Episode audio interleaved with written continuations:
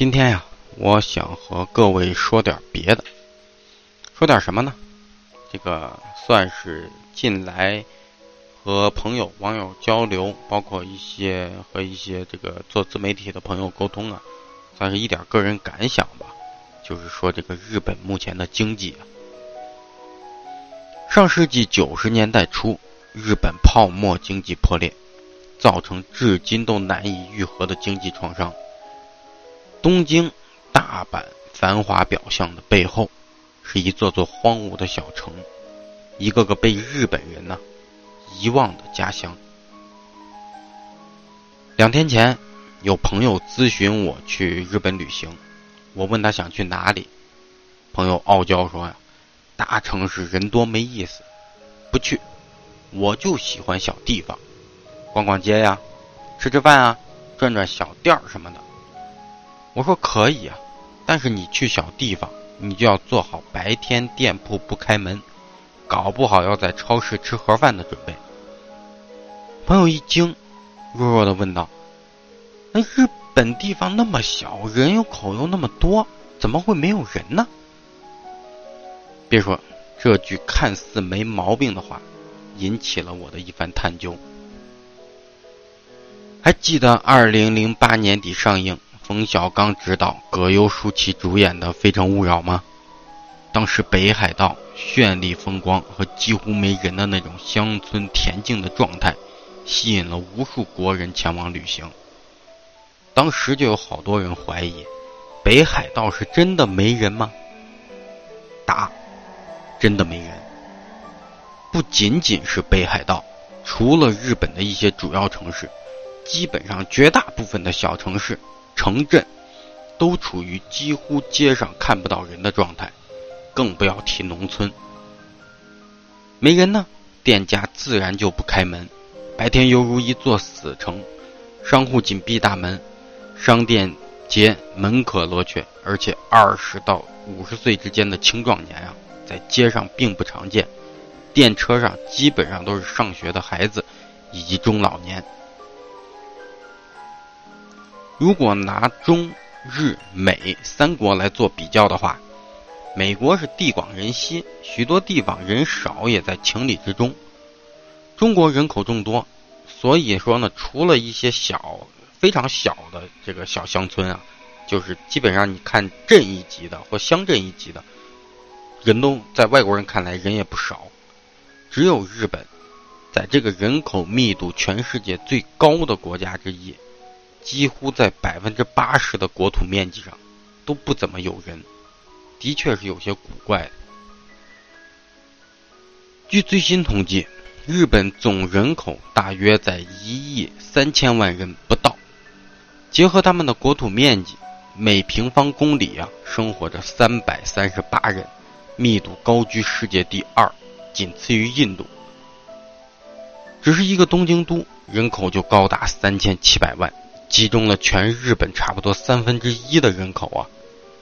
其实日本年轻人和中国的年轻人一样，考大学都要考名校，最好是学成毕业后就留在大都市打拼，毕竟大城市能够带来更多的就业选择和薪资回报嘛。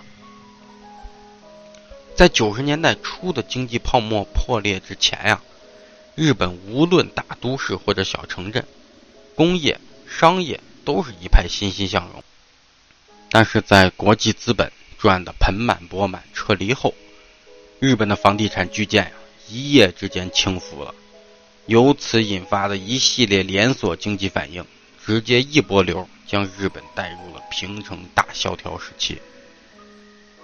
大都市的企业只有一少部分能够堪堪维持，更多建立在中小城市以及偏远地区的企业。因为债务、欠款及成本问题纷纷倒闭，破产者可以说不计其数。有的为了躲债而不牵连家庭啊，独自远走他乡，杳无音信；而更多投资房地产的欠债者，为了生存下去，只得来到大都市找份工作糊口。据说在当时，能够维持着基本运转的。也只有东京、横滨、大阪几座超大型的城市。现在啊，日本的关西就是大阪、京都、神户，还有中部名古屋、关东东京都、横滨这三大都市圈，占了日本一半以上的人口。而这三大都市圈的面积呢，连日本国土面积的三十分之一都不到。由此可见，日本城市与乡村的人口差距之大，的确是非常的醒目的。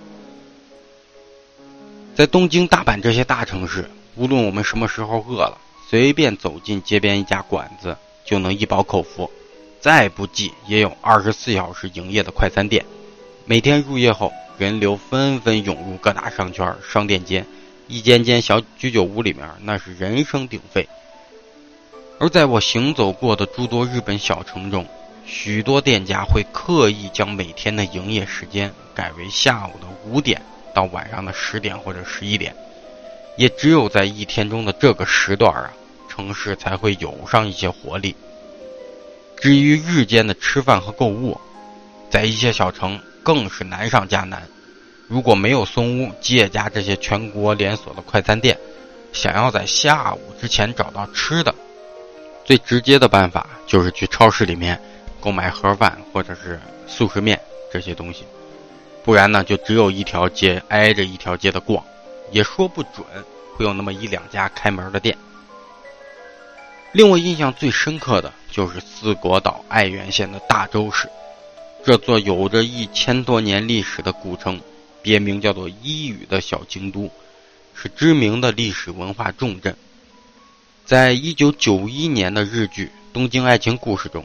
大洲古城曾作为男主角的老家，在最后一集亮过相。